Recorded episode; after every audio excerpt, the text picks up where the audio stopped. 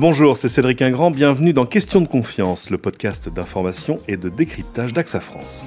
La diversité est-elle vraiment une source de richesse dans l'entreprise? Bien-être des salariés, affichage des valeurs de l'entreprise, égalité des chances marque employeur. Aujourd'hui, les bonnes raisons de miser sur la diversité sont nombreuses et en plus, c'est la loi. On en parle aujourd'hui avec un militant de la diversité au travail, le fondateur des Diversity Days. Bonjour Anthony Bakin. Bonjour Cédric. On va rentrer dans le détail évidemment, mais d'abord, c'est quoi les Diversity Days? Alors, les Diversity c'est une association d'égalité des chances dans le numérique. Et euh, par extension, je dirais que très tôt, AXA a cru en Diversity Days, pour pas dire qu'il est partenaire fondateur.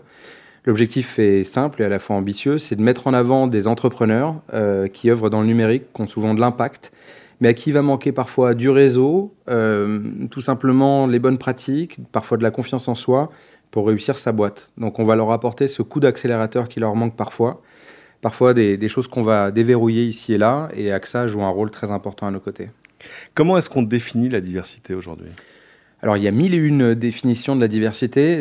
Ça me dérange d'ailleurs d'en donner qu'une parce que, en fait, je me suis rendu compte avec le temps qu'en fonction du parcours de chacun, la définition de diversité euh, en tant que telle changeait. Moi, si je devais en avoir qu'une, je dirais que c'est l'arme fatale pour la performance des entreprises. Je crois qu'aujourd'hui, euh, la diversité, la diversité de regard, la diversité de parcours, la diversité euh, d'horizon, en fonction que vous ayez quelqu'un qui vienne d'une région rurale, d'un quartier, d'une grande ville, va apporter quelque chose de plus, un supplément d'âme à, l'entreprise. Et donc je crois que c'est un facteur de performance. Et en plus de ça, c'est prouvé statistiquement. Donc c'est intéressant. Sur le papier, la diversité, c'est un peu l'inverse, le, contraire de la discrimination. Du coup, quand on réfléchit aux critères de cette diversité, on pense finalement à ce que sont tous les prétextes habituels à la discrimination, c'est-à-dire l'origine, le sexe, le handicap, l'orientation sexuelle. Mais en fait, quand on examine un peu ça de plus près, on voit que ces critères, ils sont beaucoup plus nombreux. Ils sont parfois plus insidieux aussi la loi en liste 25. Mm. Euh, ça va jusqu'à la domiciliation bancaire. Tout est prétexte hein, à discriminer. Hein. Euh, l'âge, euh, le genre, des, signes ostensibles, etc. Enfin, on ne va, pas, va pas revenir dessus, parce que ça a fait quand même beaucoup de bruit dans l'actualité sur sur le voile et plein de choses qui ont animé euh, l'actualité de manière pas forcément positive. Je dis pas forcément positive parce qu'aujourd'hui, euh, moi, ce que j'aimerais que regarde l'entreprise avant tout, c'est la compétence. Euh, et c'est vrai qu'aujourd'hui, il y a mille et une manières de pouvoir effectivement mettre quelqu'un sur le banc de touche.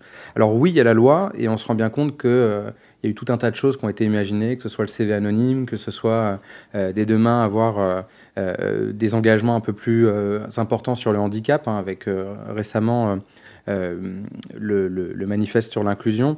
Donc euh, il y, a des choses qui vont plutôt dans le bon sens pour permettre aux entreprises de saisir de l'opportunité que peut être la diversité.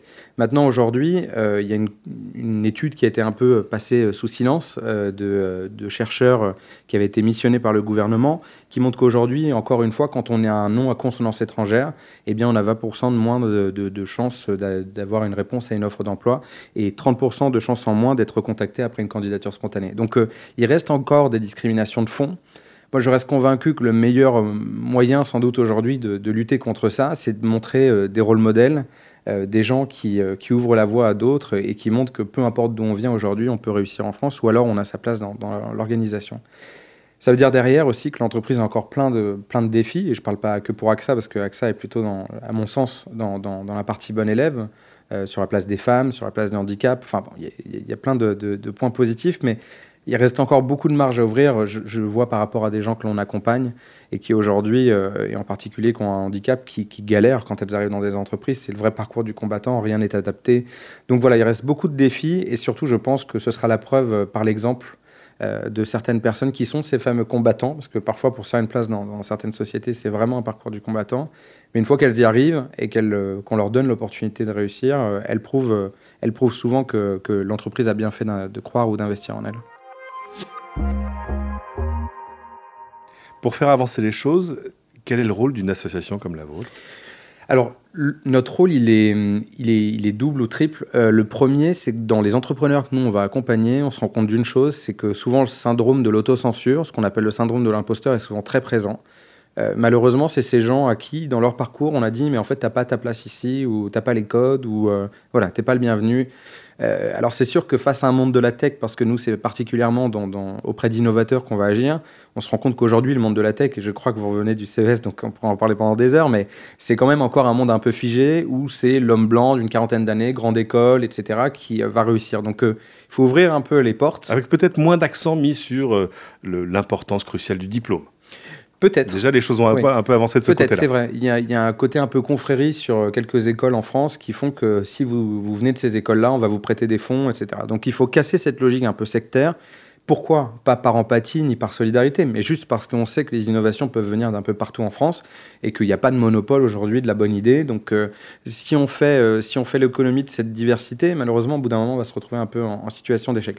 Euh, deuxième chose qu'on fait, au-delà de sortir de, du syndrome de, de l'imposteur, c'est aussi les aider à ouvrir un réseau. Il y a une vraie logique de dire, tiens, aujourd'hui, il existe tout un tas d'aides, d'opportunités que ce soit de la BPI en passant par euh, un business angel, en, passant par euh, des solutions qui, sont apportées par AXA pour faciliter la création d'entreprises, la levée de fonds, etc. On va leur ouvrir ce réseau. Et la troisième, c'est vraiment la dimension euh, visibilité. On a certaines personnes qui ont des, solutions juste incroyables. Je pourrais vous parler d'un garçon qu'on a accompagné qui s'appelle Boubacar Sanya, euh, qui a juste envie de créer la carte vitale pour l'Afrique de l'Ouest, rien que ça. Et en fait, euh, derrière, bah, sa solution était méconnue. Lui euh, n'avait jamais eu l'opportunité d'en parler sur des chaînes à grande audience, sachant que ce qui est intéressant dans son produit, c'est qu'il touche aussi tous les habitants, toutes les personnes de la diaspora africaine vivant en Europe. Donc d'un coup, médiatiser, mettre un coup de projecteur sur une solution comme ça, c'est à la fois une opportunité pour lui, mais aussi une opportunité business pour ceux qui vont le rencontrer ou connaître sa solution. Donc voilà, à la fois la confiance, la visibilité, le réseau, c'est ce qui manque à n'importe quel entrepreneur qui a envie de se lancer. C'est important parce qu'on ne peut pas devenir ce qu'on n'a jamais vu, en fait. Et donc, euh, la force de l'exemple est vraiment importante. Pour revenir au, au début, j'ai envie de dire, vous dénichez, vous accompagnez ces talents. En pratique, ça veut dire quoi? Ils viennent vous chercher ou c'est vous qui allez les trouver? Alors, ils sont de plus en plus à venir, euh, à venir frapper à la porte de Diversity d'où le fait qu'il y a un véritable besoin. Maintenant, nous, on a mis un peu une moulinette en place. c'est pas un bon mot, mais en tout cas, un processus de, un processus de sélection. Euh, le processus consiste à avoir, dans chaque région dans laquelle on va aller, un comité de bienveillance qui se compose à la fois de parties prenantes très différentes. Ça peut aller euh, de la personne en charge d'un d'un cursus associatif, euh, à la tête d'une école, à la tête d'une cellule numérique euh, d'une région, d'un département. Tous ces gens-là, on va leur demander de nous faire remonter des candidatures. On en a eu à peu près une centaine par région, ce qui était plutôt chouette parce que ça nous a permis euh, d'avoir un, espèce de, gros vivier de, potentiel. Et là-dedans, on a demandé à ce même comité de se réunir et de choisir les, la dizaine de talents qui leur, permettent, qui leur semblaient être les, les, plus, les plus à même de, à la fois d'avoir un projet qui allait, euh, qui allait euh, changer un peu les codes dans l'environnement, et le second, c'est qu'il avait le potentiel, de par la personnalité de la personne qui le portait, euh, de véritablement émerger. Donc on, est allé chercher ces critères, en même temps on s'est dit sur ces mêmes personnalités, il leur manque des choses. Tiens, lui, son projet est génial, mais on n'en a jamais entendu parler. Tiens, elle, elle a un super projet, elle veut aider tiens, les personnes âgées dans sa région et les former au numérique, mais son projet, on ne l'a jamais vu ou jamais euh, véritablement entendu euh, être relayé. Donc euh, c'est ces personnalités qu'on va chercher et on va le faire avec les personnes impliquées en proximité. Donc on est plutôt à, faire émerger des, talents à travers des tiers qui vont nous, nous aider à les faire remonter, à les identifier. Bon, heureusement, vous n'êtes pas seul. Il y a d'autres acteurs du changement autour de vous? On est nombreux. En fait, aujourd'hui, malheureusement, je nous trouve un peu seul dans le numérique, pour être sincère. Euh, dès lors on sort du champ de la formation, je pense à la grande école du numérique, avec des écoles comme 42, Simplon, qui sont quand même très connues. Dès lors on sort de ça, aujourd'hui, il existe le programme French Tech Tremplin, qui a été lancé à l'époque par le secrétaire d'État en charge du numérique, Monir Majoubi, puis repris par Cédric O. C'est le plus gros programme de la French Tech. Hein. C'est 15 millions d'euros qui sont investis. Donc c'est cette espèce d'empowerment d'entrepreneurs. Euh, nous, on était déjà inscrits dans cette logique-là il y a un an, mais on reste quand même assez peu. C'est-à-dire quand, on dit aujourd'hui en France, on veut qu'il y ait 25 licornes d'ici 2025 qui émergent en France, D'où viennent ces licornes? Est-ce qu'elles viendront que, d'HEC, sans les nommer, ou euh, des ponts et chaussées Ou est-ce qu'elles viendront aussi des, régions rurales, des quartiers? C'est un peu l'enjeu. Donc il y a évidemment un tapis, si j'ose dire, d'associations de, d'égalité des chances. Je pense à Mosaïque RH, l'Institut Télémac, Article 1, Les Déterminés. Je pourrais en citer plein d'autres parce qu'ils sont nombreux et ils font un travail exceptionnel et nous, on a une chance inouïe de travailler avec eux parce qu'on est très complémentaires. Mais aujourd'hui, sur le champ tech et numérique et entrepreneurial, on est encore assez peu. Et euh, évidemment, il y a des, des organisations plus, plus traditionnelles, mais sur la tech, on est assez peu nombreux. Dans les entreprises traditionnelles, est-ce que la technologie, est-ce que le numérique peuvent jouer un rôle d'accélérateur? Pour moi, c'est évident. D'ailleurs, la signature de diversité, c'est faire du numérique un accélérateur de diversité. Euh, aujourd'hui, comme je vous l'évoquais, euh, je vous donne un exemple tout simple. Euh, vous êtes né dans une région rurale. il s'avère qu'à côté de chez vous, il y avait trois, quatre commerces, une boulangerie, un pressing, je sais rien, une, une boucherie. On le voit bien, il suffit de se balader dans pas mal de campagnes en France, pas mal de villages, pour voir que certains commerces traditionnels ont déserté. Donc euh, je crois que dans, un autre podcast, vous parlez de, télémédecine, etc. Il y a tout un tas de questions qui vont se poser sur le rapport aux autres, sa santé, sa consommation, et des choses qui ont, qui ont disparu de par le fait que ben voilà, les grandes villes ont aspiré tout un tas de talents. Alors est-ce qu'il faut s'en plaindre? Ou est-ce qu'il faut faire avec euh, ce qui se passe en ce moment? Il y a un retour, les, les, les, ceux, qui, à un moment reviennent, vivent. Bon, euh, en revanche, je pense que l'innovation euh, peut venir de, tous ces gens-là qui, à un moment, ont vécu comme une forme de séquelle le fait que le commerce traditionnel soit parti, que le moment où un proche a eu un problème de santé, il n'y avait personne à proximité. Et donc, en fait, c'est de donner l'opportunité à plein de gens qui ont cette expertise numérique de réinventer ce qui est euh, ce qui est demain la consommation, ce qui est demain la médecine, ce qui est demain les soins, ce que sont demain. Voilà. Donc c'est tous ces services-là, et, je, me dis, plus on, plus on a vécu ce genre de situation, et plus à un moment on a été exposé à, à ce type de. Euh, je vous donne l'exemple très concret un garçon qui s'appelle euh, Abdelali, qui a créé Banlieue Santé, et une, une, application qui s'appelle Aliatech, et en fait qui traduit en temps réel pour quatre, dans 80 dialectes le langage entre le patient et le médecin. Et lui, il a vécu en fait très jeune ce problème-là, puisque ses parents parlaient mal le français. Il s'est retrouvé en soins euh, intensifs à cause de, de cette, euh, ces, brûlures, et il n'avait personne pour traduire véritablement. Et donc c'est de par cette expérience personnelle qu'un coup il s'est dit, tiens, je veux monter cette, euh, cette, cette intelligence artificielle. Et si lui n'avait pas eu les, portes de la tech très ouvertes, avec l'opportunité de rencontrer, aujourd'hui il est à Station F, il est rentré dans Diversity Days, il a un, un réseau qui lui a été ouvert, s'il n'a pas eu tout ça, c'est dommage, on perd un potentiel talent, quelqu'un qui a une, vision un peu sur ce que peut être aussi la médecine de demain, plus accessible encore. Eh bien, il faut ouvrir les portes. ce serait une perte de chance pour lui, mais pour la société en général. Pour la société de manière générale, bien sûr. Pour les entreprises qui sont euh, face à ces problématiques-là, alors évidemment au-delà du respect de la loi, parce que d'abord c'est la loi, quels bénéfices on peut leur faire miroiter? C'est-à-dire les impacts positifs d'une mm. politique de diversité euh, déterminée, j'ai envie de dire. Alors je n'utiliserai même pas le mot miroiter parce que je pense que c'est très concret. Hein. Il y a de nombreuses études, dont une de l'Université de Thaïlande, j'ai pu, euh, pu la référence, mais qui, qui montre que dans les comités exécutifs dits diversifiés, déjà le taux de performance est, décuplé.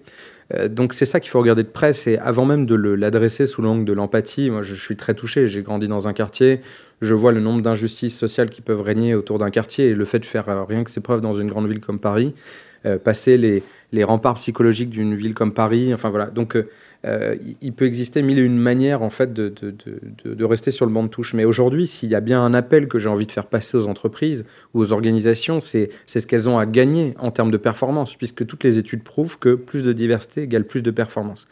Après, au-delà de ça, moi je crois que euh, je, rebondis sur un exemple personnel à nouveau, mais dans le cadre des Diversités, on a, on a accompagné une jeune fille qui s'appelle Elodie, qui, qui, habite en région Occitanie à Toulouse, euh, et qui a un handicap moteur. Hein. Elle a un siège qui pèse 200 kilos. Euh, voilà, elle est atteinte d'une maladie dégénérative. Et en fait, ce qui se passe pour elle, c'est que c'est un vrai parcours du combattant pour elle, déjà pour trouver un emploi. Voilà, elle a réussi à en trouver un. Et quand on l'a accompagnée pendant toute cette semaine, j'ai vu à quel point tout son environnement était inadapté.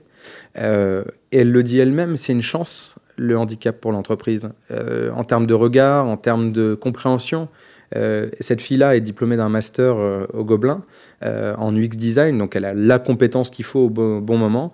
Et on se rend compte à quel point, malheureusement pour elle, déjà rien qu'accéder à, l'entretien de recrutement, c'est un défi. Il lui fallait un véhicule adapté, il faut monter à tel étage et s'assurer que tout fonctionne. Donc en fait, je, crois que là où c'est une chance déjà pour l'entreprise, c'est de se rendre compte à quel point elle, se donne, et là je parle pour les plus petites organisations peut-être, mais mmh je, ne citerai pas, mais le grand groupe dans lequel elle était, c'était aussi un enfer. Euh, en fait, on, se rend compte que l'entreprise a, besoin aussi de ce regard-là parfois pour s'adapter.